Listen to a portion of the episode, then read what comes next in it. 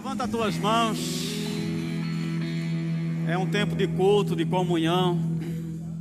Naturalmente a gente não pode alcançar, melhorar, mas Deus está comprometido, desejoso.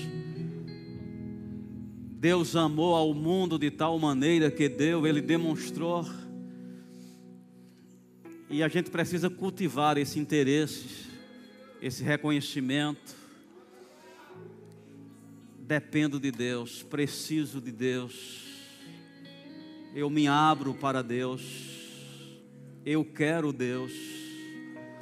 Pai, no nome de Jesus, apreciamos esse tempo e queremos com zelo acolher esta oportunidade da exposição, a unção, a palavra somos gratos e descansamos naquilo que você mesmo intenciona acrescentar. Declaramos ser bem-vinda à tua vontade, nos deixamos levar para o que é perfeito. Reconhecemos a tua unção e somos gratos. Operando, Pai, acréscimo, aumento, transformação. Não queremos apenas viver uma data, um período de um evento mas queremos que seja uma oportunidade, que deixe marcas, que essa data seja referencial no nosso futuro, como um, um tempo de acréscimo, de, de entrada da tua parte. Te damos graças em o nome de Jesus. Aleluia. Você pode sentar. Glória a Deus. Deus tem nos alcançado, você faz bem em estar aqui. A gente pode ser é, é, atraído para esse engano que tanto faz vir como não vir, é a mesma coisa, ninguém vai se desviar, a gente vai continuar como crente. Mas num ambiente de culto, Deus intenciona acrescentar coisas. Deus é, é orientou existir ambientes de culto, de reunião, de relacionamento de ministração. Muitas vezes a gente pensa que isso faz parte da ideia da liderança, porque gosta de movimento, né? quer mostrar serviço, quer criar um ambiente para arrecadar, ou qualquer pensamento que pode vir, e a gente conclui, tanto faz ir como não ir, minha vida vai continuar a mesma. Eu te digo, é diferente, amém? Há ambientes, há oportunidades, Deus organiza encontros, se a gente for ver na Bíblia pessoas que Deus quis marcar, Deus estava orquestrando encontros para, através daquele momento, algo ser inaugurado, um start que determinou a vida de tantas pessoas, ao exemplo de Davi, com aquele encontro com o profeta, aquele óleo que veio sobre ele talvez a gente pense era fazia parte do ritual, não, ali era uma estratégia de Deus, era uma instrução de Deus. Deus precisava daquele encontro para Davi. Deus precisava daquele encontro para Saul, como Deus intenciona encontros para as nossas vidas. Então quero que você aproveite, que você faça esse encontro valer. Deus está te aguardando. A Bíblia diz: "Chegai-vos a Deus, e ele se chegará". Ele vai dizer o amém. Uma das formas de Deus nos alcançar é pela palavra. E temos recebido desde ontem né, o propósito que Deus está canalizando para esse evento né, de, da coragem, de ser forte. É, Perilo ministrou trazendo essa necessidade da gente ser reconhecido, não o que a gente diz da gente mesmo. Às vezes a gente tem uma linguagem sobre a gente muito defensora, a gente se autoprotege. E isso não é válido. O que estão vendo na gente? Que fruto é, estão colhendo da gente? E a gente ser corajoso para encarar esse diagnóstico, porque serve para aferir as mudanças que nós necessitamos. E se você mudar, quem é o primeiro beneficiado? Você mesmo. Amém? É o primeiro a desfrutar. Deus não quer usar a gente como escravo só para beneficiar os outros, não. O primeiro somos nós a colher desses frutos. Tivemos maneco alertando para algo, meu Deus, o cuidado, é, a necessidade da gente se expor a um desconforto para poder ser bênção para outros. É, é bem melhor ser retraído e não incomodar ninguém, mas esse não é o propósito. A Bíblia diz que a gente deve pregar, seja oportuno ou não. E às vezes a gente está aguardando apenas o tempo oportuno e você percebe que ele não tem surgido, não. Que tempo mais oportuno tem sido esse? E tem muita boca calada ainda. Então não é, não é questão de tempo, é porque a gente não está é dado, a gente não está amaciado por Deus para ser utilizado em toda boa obra. Então recebemos palavras, Tiago compartilhando esse fechamento desse, desse período, dizendo: não é suficiente só falar, se faz necessário mostrar também. Eu não sei quanto a você, é, eu não quero apenas ser aceito, por aparência, né? Saúl tinha esse comportamento, se mostra diante do povo para que eles vejam que está tudo bem. Ei, gente, a gente tem uma prestação de conta mais alta. Não é só todo mundo ver que a gente está bem, ver que a gente está alegre. Ah, graças a Deus está bem. O que Deus está dizendo da gente? Amém? Qual é a, a, a referência que Deus tem? E estamos nesse ambiente aqui para melhorar. E eu posso te animar. Você não está sozinho, não vai ser na sua força. Às vezes a gente olha, meu Deus, tanta coisa que tem que mudar, tanta coisa que precisa melhorar. Eu acho que eu não vou conseguir, não. Ei, Deus já sabia que tu não ia conseguir. Ele possibilitou uma ajuda. Né? Nós temos da parte de Deus ajuda. É possível. Amém? É possível. Eu estava no coração de falar essa frase, mundo louco. A gente está vivendo num mundo louco. E Tiago apresentou o livro, né? Como manter a cabeça no lugar neste mundo louco. Eu não sei se você tem percebido que esse mundo está louco. Amém? Na sua forma de viver, na sua forma de responder, é, há uma loucura. E essas linhas do campo realmente desapareceu. A gente não tem mais referencial na sociedade. A cultura já não serve mais como referenci referencial. A gente tem a palavra de Deus e a responsabilidade de ser essa luz, de ser essa referência. Então, se eu e você que está inscrito, qualificado, não está servindo desse referencial, a gente está defraudando. A gente está deixando né, de abençoar com aquilo que Deus é, quer realizar. Nós temos uma grande quantidade de cristãos hoje sobre a face da terra. É empolgante a gente ouvir os números, estatísticas, né, em percentual, como tem aumentado. Mas, irmãos, tem muito crente apagado. Apesar de ter um grande número de cristãos, tem muito crente apagado, porque se todos esse, esses crentes estivesse funcionando como um luzeiro, eu te digo que esse mundo já estava ganho. Já estava impactado, já estava transformado. Mas tem um comportamento aí que eu vou tentar colocar numa palavra é, agradável, amém? Mas a palavra por si só é forte é covardia. É o que subiu ao meu coração. Covardia. E nós, homens, não gostamos dessa palavra porque nós não nos consideramos covardes. Mas eu quero te mostrar um campo de ação que às vezes a gente está sendo omisso e a nossa covardia está bem nítida. Muitas vezes a gente ofusca a nossa covardia falando alto, falando grosso, sendo ignorante, mas isso nada mais é uma forma da gente proteger uma área descoberta das nossas vidas de fragilidade. Muitas vezes um grito afugenta as pessoas para longe daquela área que a gente não quer que seja descoberta. E eu acredito, muitos de nós podem estar vivendo a covardia no relacionamento de não dizer as palavras que precisam serem ditas, de ter as ações que são necessárias, e a gente diz eu não tenho coragem. Isso é o quê?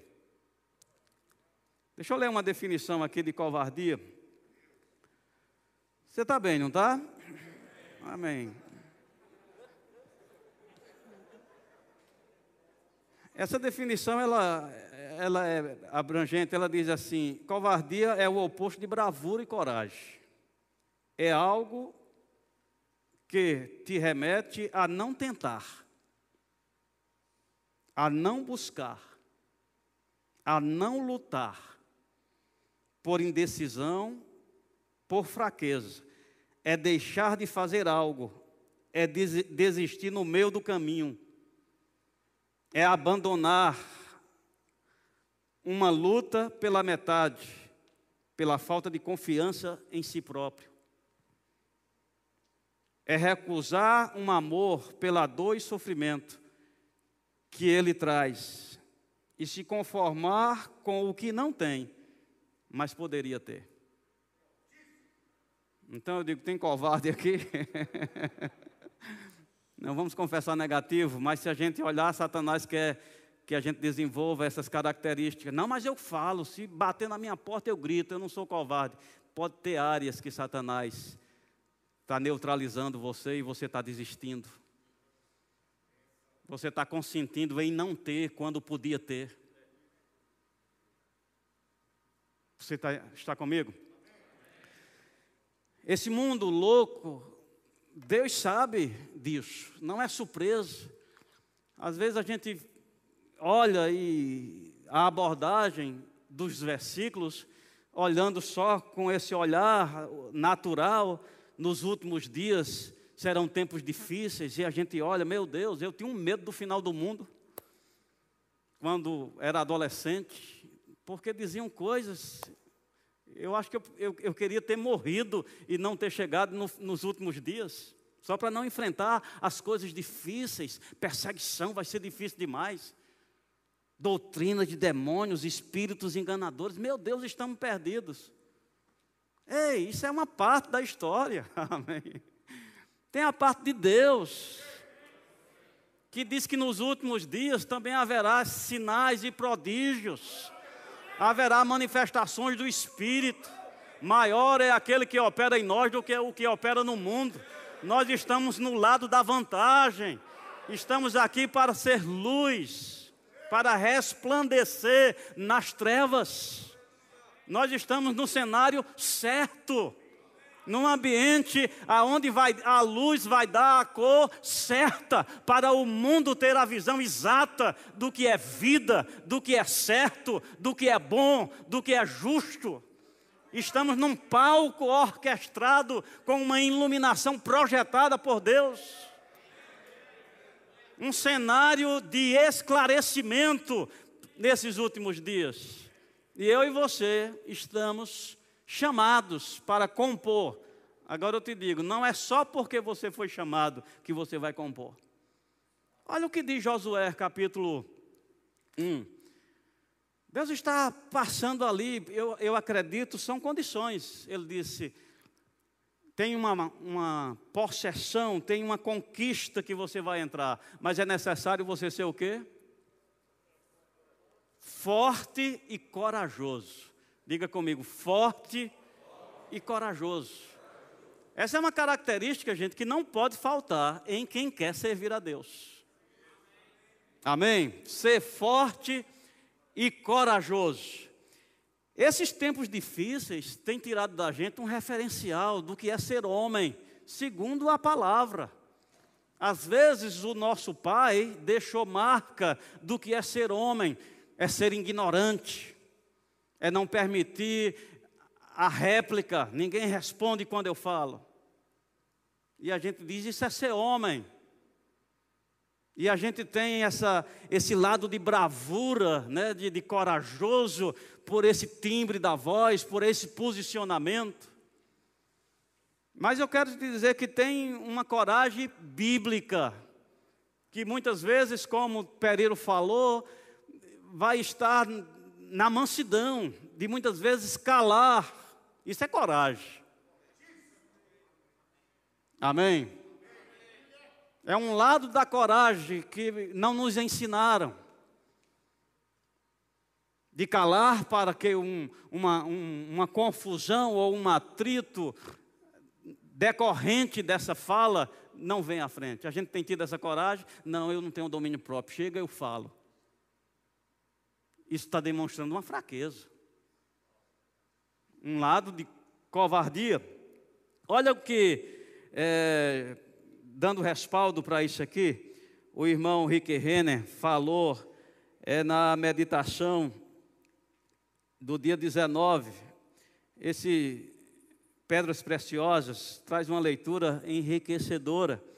E se você pode ter esse hábito de estar lendo, você vai ser grandemente abençoado. Ele disse assim: torne-se mais determinado do que o próprio inferno. Diga determinação. Diga de novo, determinação. Aí ele diz: é, o versículo, né? São ministros de Cristo, falo como fora de mim. Eu ainda mais. Paulo fazendo uma defesa aqui daquilo que ele acredita, acreditava. E ele fala aqui no comentário: frequentemente surpreendo-me com pessoas que dizem querer ser poderosamente usadas por Deus, mas são fracas. Pessoas que dizem eu quero ser usadas por Deus poderosamente, mas são fracas. Não, a qualidade não, não, a qualificação não está sendo oferecida a Deus. São fracas. Não é preciso muito para irritá-las. Uma pequena inconveniência ou algum desconforto já é suficiente para perturbá-las, ameaçar e fazê-las reclamar. E se lhes pedem para fazer um pouco a mais, age como mártires, que estão fazendo algo extremamente sacrificial. Isso é o que se chama de mimimi. Amém? Não seja um homem mimimi. Você está comigo? Pensando sobre isso, me veio aquele texto lá de 1 Reis, deixa eu ver se eu acho aqui, 1 Reis capítulo 21, de é, Acabe. Esse homem não é referencial para a gente. E disse que no capítulo 21, versículo 2, diz que Acabe estava desejoso de adquirir uma, uma posse de uma terra, uma vinha, porque ele, ele olhava para aquela vinha e, e, e tinha um, desejo de adquirir. Versículo 2: Disse Acabe a Nabote: Dai-me a tua vinha para que me sirva de horta, pois está perto ao lado da minha casa. Dar-te-ei por ela outra melhor ou se for do teu agrado, dar-te-ei em, em dinheiro o que ela vale. Porém, Nabote disse a Acabe: Guarde-me, o Senhor, de que eu dê a herança de meus pais. Então Acabe veio desgostoso, indignado para sua casa, por causa da palavra de Nabote. Você acha que essa palavra foi muito pesada, difícil? Algo amargurante assim? Veio desgostoso, indignado para a sua casa, e por causa da palavra de Nabote, que Nabote lhe falara, quando disse: Não te darei a herança dos meus pais, deitou-se na sua cama, voltou o rosto e não comeu pão. Amém? Porém, vindo Jezabel, peça boa. Amém? Sua mulher ter com ele lhe disse: Que é isso que tens assim desgostoso o teu espírito e não queres, queres comer pão? Eu digo: precisa disso. Amém. Uma gravidade dessa, simplesmente porque o homem disse: Não quero vender. Agora eu te pergunto, irmãos, olha para mim e para você, no nosso dia a dia, nos nossos desafios, o que tem tirado o brilho do nosso bem-estar no dia? Deixado a gente com esse espírito desgostoso.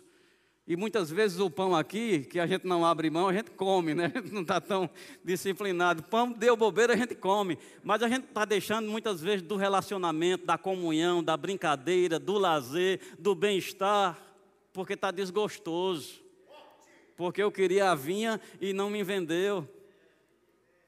Muitas vezes isso é no nosso relacionamento conjugal, nosso relacionamento com os nossos filhos, nosso relacionamento ministerial, no nosso trabalho. disse não, já estou desgostoso. Quando é que a gente vai entender o que é evangelho? A sequência dessa semana de pedras preciosas, Paulo está citando lá, ele está citando lá aquela, aquela condição de Paulo em 2 Coríntios capítulo 11. E ele começa a dizer, né, em, a, a, açoitado com varas, e ele começa a dizer a gravidade do que é ser açoitado com vara. Amém? Ter sido apedrejado, deram como morto, e ele até entende que quando Paulo subiu e teve aquela revelação, pode coincidir com esse momento do apedrejamento.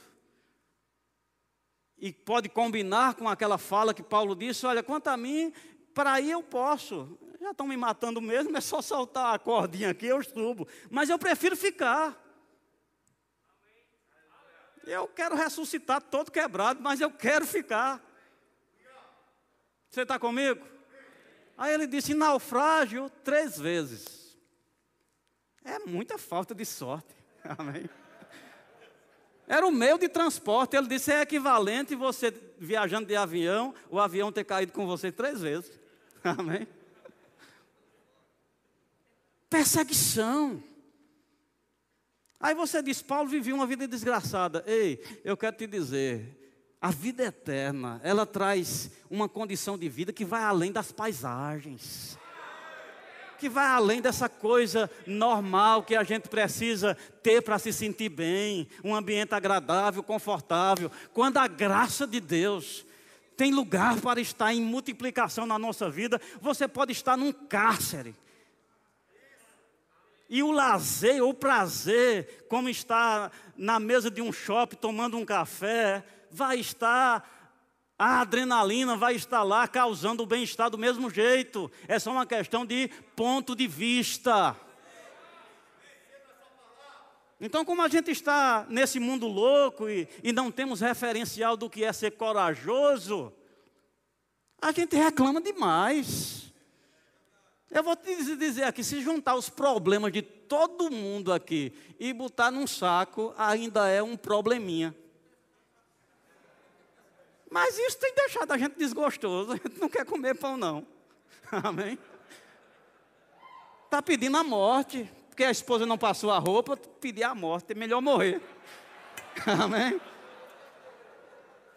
Mimimi, coisa besta, tem tirado o nosso bem-estar, a nossa razão de viver, cabeça erguida. Pode olhar que na tua vida a razão do desgosto é besteira. Tem coisas maiores, mais fortes. O irmão Rick Renner, você sabe que ele esteve na União Soviética na época lá, hoje ele ainda continua, mas agora na Rússia, né, no outro, eh, outra realidade política. Mas naqueles tempos difíceis, ele disse que tinha intenção de alcançar os lugares e a estratégia que Deus deu para ele era programa de televisão. E não era como hoje que tem internet, você manda, não. Diz que tinha que ter um mensageiro, que tinha que levar aquelas fitas. E também não tinha transferência, tinha que levar o dinheiro. E ele tinha um jovem, né, que um dia foi surpreendido que aquele jovem chegou com o rosto perfurado, todo desfigurado, um, um corte que atravessava a sua bochecha era um dos que levava essas fitas e levava o dinheiro. E quando ele olhou aquilo, o rosto desfigurado, disse que era um rapaz bonito, mas estava totalmente desfigurado. Ele pensou: Meu Deus, o que vai ser desse jovem agora? E aquele jovem estava lá dizendo: Graças a Deus, pastor, não levaram nem as fitas, nem o dinheiro. Ei! O rosto perfurado, todo desfigurado sua beleza física comprometida, mas ele estava mais voltado para a sua responsabilidade, do chamado, daquilo que ele entendia que era a vontade de Deus. Eu não vejo a hora de cicatrizar para ir lá levar.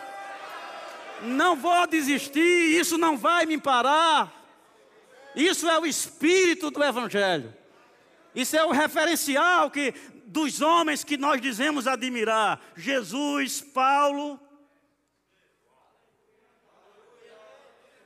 Você está comigo? que nós chamamos que é nosso referencial, ser de meus imitadores como eu sou de Cristo. O que tem tirado tua alegria? o que tem deixado você desanimado? Eu acredito que ninguém aqui foi açoitado pelo Evangelho. e irmão Rick Renner diz que as expressões que ele, ele traduz, ele diz que o tempo verbal daquelas expressões é agora, não é coisa do passado, de um testemunho quando era difícil. Não, Paulo estava dizendo agora. Ele até disse: parece que Paulo era açoitado constantemente. Ele já estava viciado.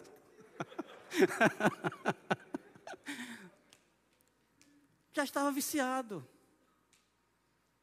Magliana ministrou lá na igreja domingo, ela disse uma coisa interessante. Ela disse: luz é luz, em todo tempo, em qualquer lugar. Mas acendo uma luz, meu dia, ela é luz, mas não faz diferença, porque luz resplandece nas trevas. Sabe por que a escassez dos dons? Porque a gente quer os dons na igreja para ficar bem numa foto, para a gente postar. Deus nos livre de um dom operar e eu não estar tá com celular. Amém?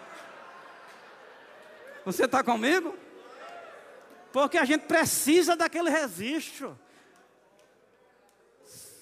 E se essa foto for mal tirada, meu Deus, eu vou virar para a parede desgostoso e não vou comer pão. Perdi minha foto do milagre.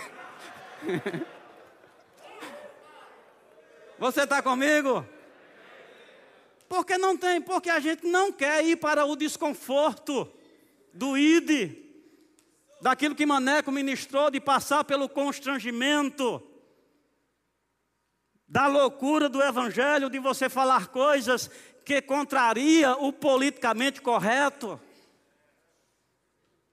ser inoportuno, ninguém quer ser.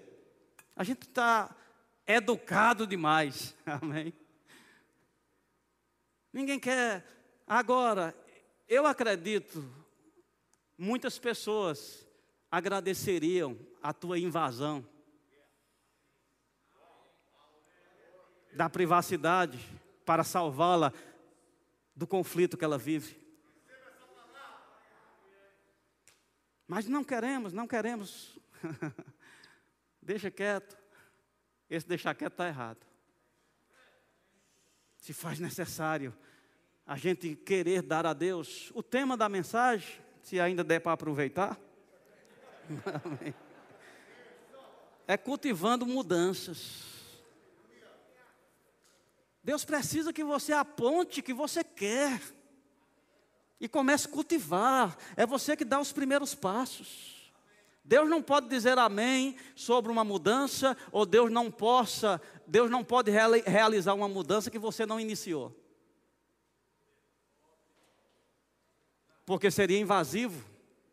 Ou ele teria que fazer isso em todos os outros? Muitas, muitas vezes a proporção da mudança vai além daquilo que você imaginava, mas foi você que disse eu quero. Foi você que indicou a procura, a busca, porque o que busca acha. Então, cultivando mudanças. Zaqueu, Jesus não podia mudar Zaqueu, mas Zaqueu disse: Eu resolvo. Cultivando mudança. Eu resolvo. Quando ele disse: Vou resolver, quando terminei esse evento, vou para casa, vou fazer as contas, vou pensar direitinho. Isso é mimimi. Isso é desculpa de quem não está sério. Você está comigo? Agora, eu falei, estou falando recentemente, me chamou a atenção isso. Quando Deus fez aliança com Abraão, dizendo: Abraão, te multiplicarei extraordinariamente. 99 anos, ele já tinha Ismael. E Deus disse: agora a orientação da aliança é que você vai circuncidar todo macho. Inclusive, Abraão e todo homem. Diz que no mesmo dia foi circuncidado pai e filho, Abraão e Ismael. Você sabe o que é circuncidar? Amém? O risco.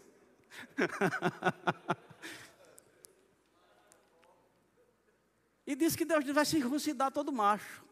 Eu fico pensando, isso é coisa de protelar, Senhor, me dá um tempo, né? Dá um tempo para pensar, né? Mas diz que naquele mesmo dia, oh, naquele mesmo dia que Deus falou, nenhum homem dormiu incircunciso.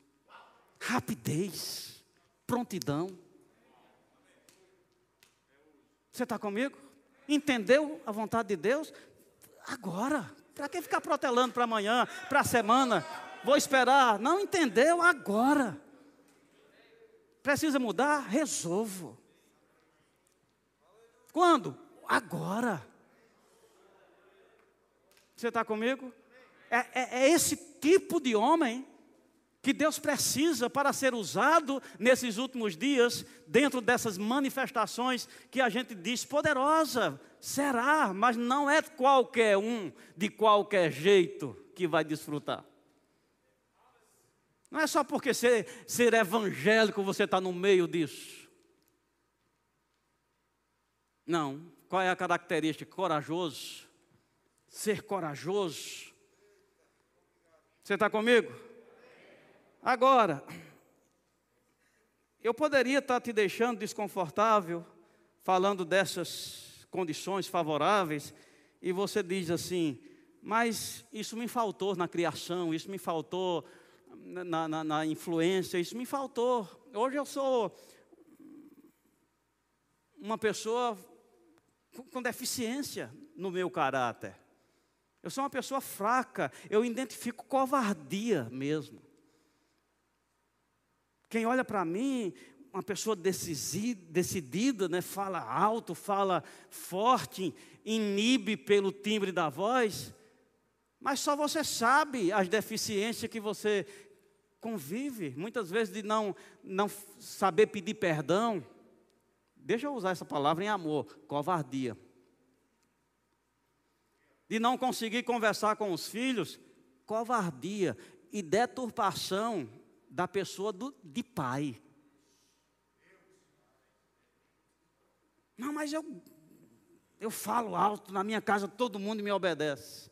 Isso não ofusca as áreas que você é covarde. Você está comigo? E Deus precisa que essas áreas sejam corrigidas. Não dá para servir a Deus sem isso ser resolvido.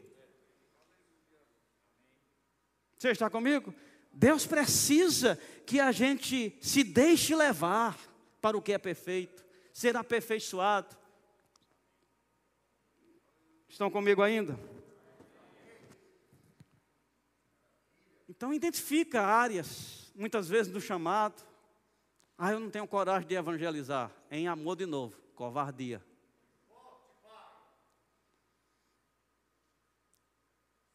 Ah, eu tenho um chamado, mas eu não tenho coragem. Covardia. A gente vai deixar nossa vida ser comprometida, a coisa linda, bela, perfeita que Deus tem. O plano que Deus tem para a gente é medida cheia. Para quantos? Todos, até que todos cheguem à perfeita varonilidade. Oh, aleluia! Deus não quer uns pela metade e outros no começo, não, até que todos cheguem à perfeita varonilidade, à estatura de varão perfeito. Esse é o alvo que Deus tem para você. Todos, qualquer um. Tem esse negócio de chamado, bagunçou muito essa ideia. Tu é chamado? Ah, eu não sou chamado. Todos são chamados à perfeição todos são chamados a esse nível. Varão perfeito, perfeita varonilidade.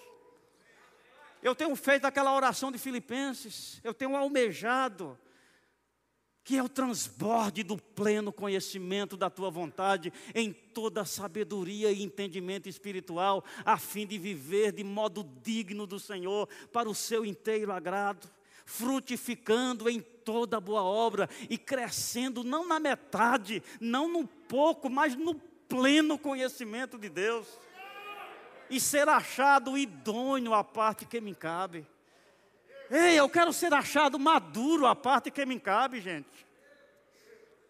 Muitas vezes olhamos para a herança só no que vamos ter de recursos, de bênção, de satisfação, de realização, mas parte da herança é a responsabilidade com os negócios do meu pai. Não é só desfrutar das bênçãos, um herdeiro adulto é aquele que diz: agora é comigo. O meu pai trouxe até aqui, mas agora é comigo. Eu não vou ser um consumidor dessa herança, eu não vou ser uma traça, eu vou ser um que vai dar continuidade, na mesma proporção, no mesmo teor, na mesma responsabilidade. Mas somos essa geração fragilizada de consumidores. Queremos o bem-estar do evento, ah, eu quero me alegrar, eu quero dançar, eu quero consumir do bem-estar estamos dispostos a nos abrir para algum tipo de desconforto, em prol desse motivo maior, que é o Evangelho, que é a pregação do Evangelho, que é a comida. Jesus disse: Um apetite eu tenho para saciar. Um apetite eu tenho para saciar. Oh, como eu quero essa fome. Um apetite eu tenho para saciar. Enquanto pensa nisso, pensa naquilo, projeta isso, mas eu tenho uma fome, um apetite. Fazer a vontade daquele que me enviou, enquanto é dia. É prioridade, eu quero aproveitar as horas, as horas claras. Enquanto é dia, eu quero fazer a vontade daquele que me enviou. Isso é um herdeiro idôneo, responsável mas muitas vezes compomos essa geração fragilizada que a Bíblia chama de desafeiçoados, não tem feição, não serve de referência, calado. Gente, eu fiquei impressionado porque das, da forma que as coisas vinham.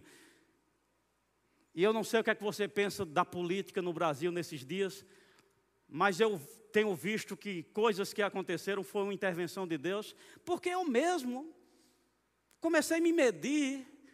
A gente não falava mais qualquer assunto na igreja. Já havia um medo, eu dou o meu testemunho. Já tinha cuidado quando ia tratar num assunto que a Bíblia fala de não usar determinados nomes para não trazer tumulto. Você está comigo? Graças a Deus por homens, até mesmo não crentes, que têm colocado o seu rosto dizendo: está errado, está errado.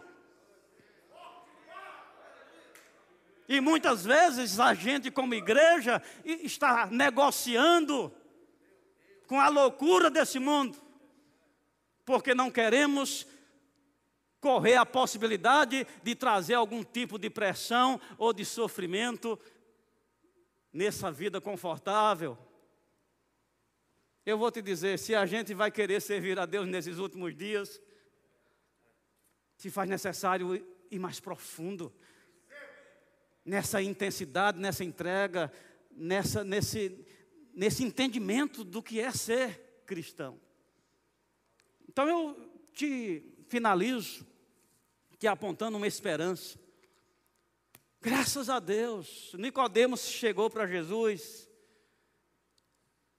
Bom mestre, ninguém faz esses sinais que tu faz, ou seja, tu és de Deus, certamente dizendo eu não sou, mas tu és de Deus. E Jesus disse: é necessário nascer de novo. Olha o que Jesus disse que é necessário: uma transformação radical. Não dá para acolher, serve, serve-se. Eu gosto disso da igreja, eu gosto disso da visão, eu gosto disso da revelação. Ei! É necessário nascer de novo, é uma proposta nova, é um plano novo, é uma ideia que já está estabelecida, não é democrático, não cabe para negociação, não cabe adendo, já está determinado. É eu e você entender e se sujeitar a Deus. Não é escravizante, não escraviza, não poda, não tira da gente. Aqui é onde está a vida eterna. É onde está a realização, é onde está a salvação. Ei, Paulo não foi um miserável que perambulou pelas ruas e cidades para cumprir um chamado no qual ele foi sentenciado. Muitas vezes olhamos Paulo, que foi castigado. Ah, persegui, agora vai ser castigado, vai sofrer. Ei, eu te digo, para Paulo era divertido, para Paulo era empolgante. Você está comigo? Ele saía de uma surra daquela, eu acho que quando estava batendo, ele ainda estava planejando. Eu vou para a cidade, vou para ali, vou para aqui, parou, acabou, pronto. E continuava. Altamente envolvido, comprometido. Podemos dizer que ele estava com a fome de Jesus, uma comida eu tenho para comer, um lazer eu tenho para alcançar, um programa de férias eu tenho projetado fazer a vontade daquele que me enviou enquanto é dia. Mas muitas vezes, uma cara feia da esposa, viramos para a parede e reclamamos: é melhor morrer.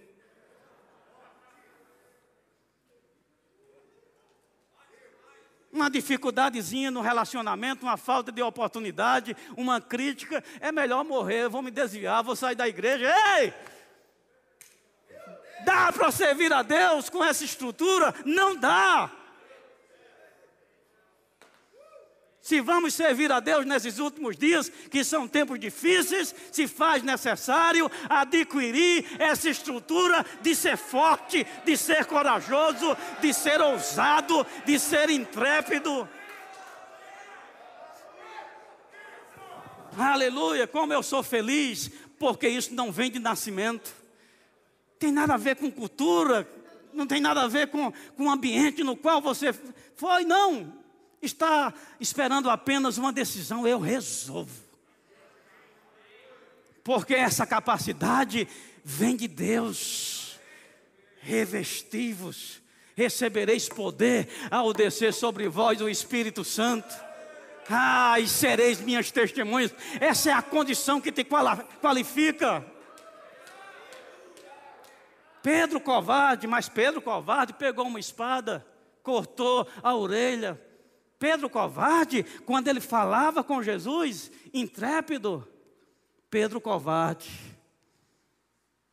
Quem via Pedro cortando dizia: Esse homem é corajoso. Mas Deus via Pedro negando. Diante de uma serva. Porque muitas vezes a gente administra um tipo de pressão, mas é altamente frágil em outro tipo. Você está comigo? Lá estava, mas se cumpriu o dia de Pentecoste. E o que Jesus disse: Olha, vocês vão receber poder ao descer sobre vós o Espírito Santo, e serão minhas testemunhas. Quando vier o Espírito, Jesus botou muita expectativa na vinda do Espírito. Quando ele vier, quando vier o Espírito, né? eu acho que Jesus, no seu conhecimento, ele dizia: Vocês estão assim hoje, mas quando vier o Espírito, ei, quando vier o Espírito, vocês vão experimentar um, um tipo de vida que vocês não conhecem ainda, vocês vão experimentar algo que eu já desfruto, mas vocês não conhecem ainda. Mas dizemos: O Espírito já veio, e eu não vejo nada disso. Eu escrevi aqui. Deus enche. Deixa eu ler como está. Deus enche os lugares consagrados. Você pensa que Deus vai invadir tua vida? Não, eu estou disponível, eu quero ser usado por Deus, eu quero ser usado por Deus. Ei, ei, Deus enche os lugares consagrados. É aqueles lugares que você diz, eu resolvo, eu quero cultivando a mudança. Sou fraco, Senhor, sou covarde. Eu tenho negado a minha esposa palavras. Eu tenho negado aos meus filhos. Eu tenho negado aos meus amigos. eu tenho negado, eu reconheço, eu quero, eu decido romper com essa falta, com essa limitação, eu resolvo. Não foi nessa área que eu defraudei, vou dar metade. Posicionamentos, demarcando. 2 Coríntios capítulo 3, finalizo com essa. Abre lá. Estou tão animado com esse versículo. Aleluia, que promessa gloriosa. Ah, esperança. Você pode ser um covarde, você pode ter errado muito. Você pode ter negado, você pode ter pecado. Você pode ter negligenciado. Mas se você cair em si, me lembra Saul. Saul, um homem agraciado pelas oportunidades de Deus, mas um homem covarde, e sua covardia, muitas vezes ofuscada por aquele ímpeto para a guerra, mata os sacerdotes, corre atrás de Davi, que homem ousado e corajoso, covarde. Vai, espera sete dias, fraqueza de caráter o povo. E aí, Saul? Vai ou não vai, Saul? Vai ou não vai? Covarde para a pressão. Entre a vontade de Deus e a vontade do povo, vontade do povo. E quando o profeta chega dizendo: Saul, por que você fez isso? Não forçado pelas circunstâncias. Justificativa. Tem muitas pessoas que não servem para essa mudança que Deus quer realizar, porque em vez de dizer eu reconheço, justifica. É minha esposa, são meus filhos, são as pessoas. Justificativa. Sabe no que vai dar? Outra oportunidade. Vai lá e destrói totalmente. Por que destruir totalmente se tem uma parte boa aqui? Não, isso é loucura. Não, guardou, preservou a parte boa. Lá vem Deus de novo. E o covarde, não, foi o povo que fez. Justificativa. O que deu, Deus disse, não serve para trabalhar com essa pessoa. Porque um coração sincero e contrito Deus não despreza. Mas o oposto, me parece, que Ele despreza. Sincero e contrito, empenhado. Tantas pessoas fracas na história chegaram para Deus sem omitir suas fraquezas e não foram rejeitadas pelo contrário, acolhidos. Paulo chegou a dizer: onde eu sou fraco, quando eu sou fraco, aí é que eu sou forte. Porque quando temos a sensibilidade e a sinceridade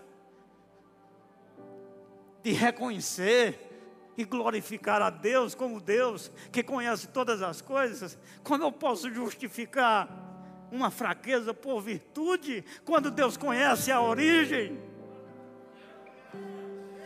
a causa, Ele vive os meus conflitos, mas eu estou ainda, aparece diante do povo só para que veja que está tudo bem. Covarde.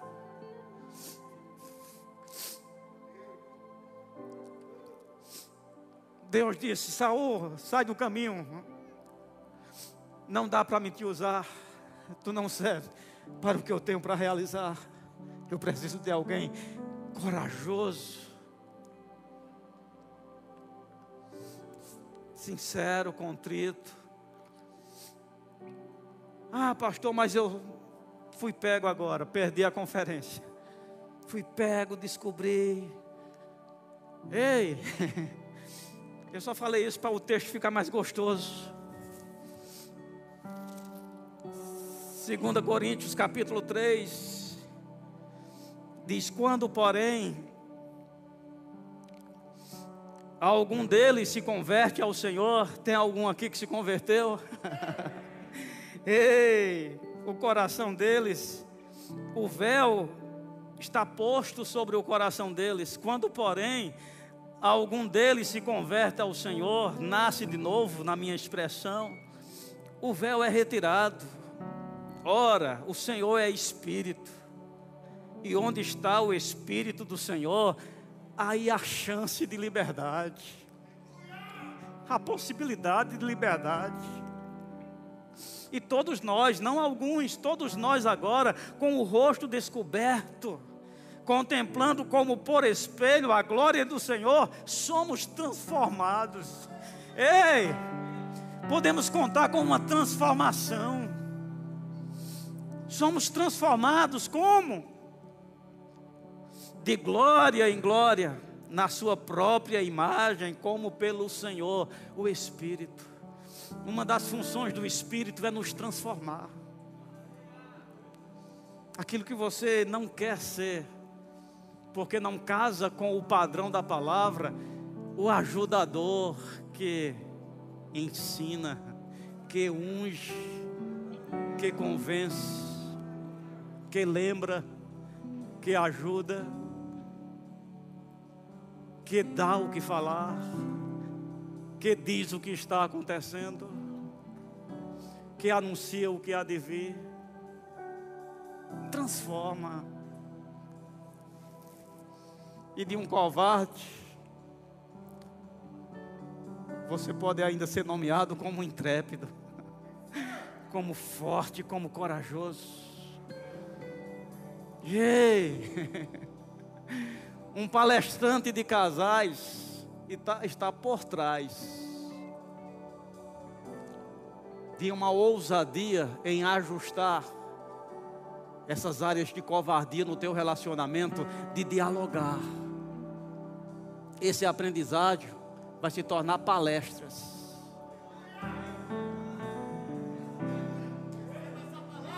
E na área que você foi tido por fraco, vai ser a área que a glória do Senhor vai resplandecer. Aleluia. Aleluia. Estamos debaixo do olhar de Deus, gente. Uma oportunidade como essa não é natural. Isso não não é natural. Tem um, um orquestrado de Deus. Esse agir do Espírito aqui. Onde está o Espírito do Senhor? Aí a liberdade, eu não tenho dúvida. Estamos debaixo de uma atmosfera espiritual. Há uma unção. Perguntando: quer ser liberto? Ei, quer ser liberto? Não, não sou. Está amarrado, não precisa ser liberto de nada, não. Já sou livre. Tua liberdade é só essa dancinha?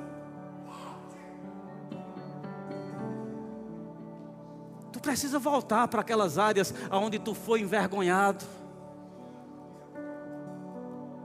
E ser o homem de Deus, ser o referencial, ser a luz, ser o traço de Deus para delimitar limites. Fica em pé, levanta tuas mãos e faz tua consagração.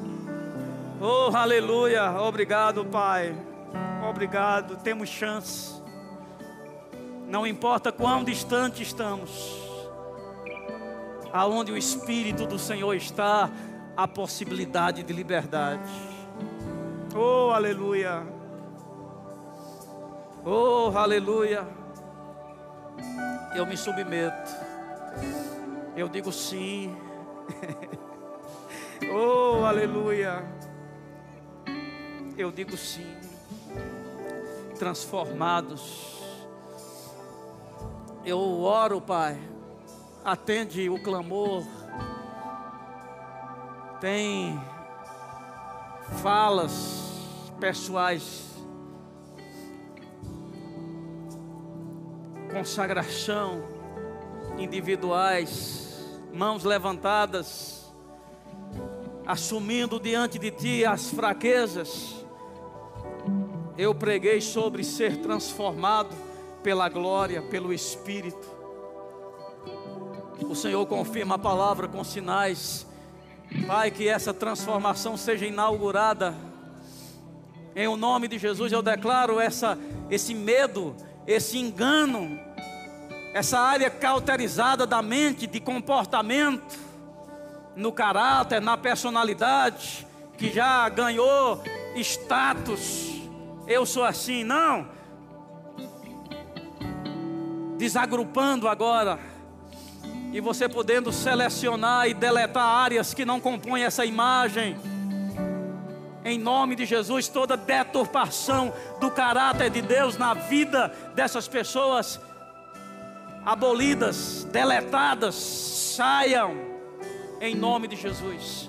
E pelo teu Espírito, Senhor, desenvolva em nós a estrutura do teu caráter, da coragem, da ousadia, da responsabilidade, Senhor. Eu digo sim, eu quero as mudanças, eu digo sim. Oh, aleluia, aleluia, aleluia. Você senta um pouquinho, quero apenas dar a oportunidade. Se você está aqui e ainda não nasceu de novo, não entregou sua vida, talvez essa seja a dificuldade que você tem dessa transformação. E como foi dito, necessário é nascer de novo. Se a obra de Deus vai ser feita, precisa dessa base, novo nascimento. E nesta noite você tem sido tocado e você sabe, eu quero, eu resolvo. Levanta a tua mão, quero orar por você. Se você está aqui, quer entregar a sua vida, quer responder a essa condição exigida por Deus, ser um cristão, confesso. Ou você estava afastado, frio, desviado, como queira chamar mas você está debaixo de, uma, de um convencimento do Espírito. Não é comum vir a um evento, senão pelo Espírito. Se hoje ouvir a minha voz, não endureça o coração. Tem alguém que deseja se voltar? Levanta a mão. Estou vendo uma mão levantada ali ou não? Não. Tem alguém que deseja se voltar para o Evangelho hoje?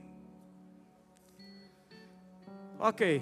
Veio alguém enfermo, você está sofrendo algum desconforto, dor. Fica em pé. Quem tiver precisando de oração para cura. Aleluia. Estenda as tuas mãos para eles, Pai, no nome de Jesus. Confiamos. O Evangelho é o poder de Deus. E parte desse poder é para cura você curava todos. Não é comum ter pessoas padecendo enfermidade. Por isso nós reprovamos essa obra e repreendemos no nome de Jesus. E liberamos da unção que está neste lugar, Pai, sobre eles, tocando o corpo físico. Reconhecemos que pelas feridas de Jesus, cura é legal para eles e nós nomeamos curados no nome de Jesus. Amém. Glória a Deus. Rosilon. Obrigado, Senhor. Graças a Deus. Obrigado. Eu te amo.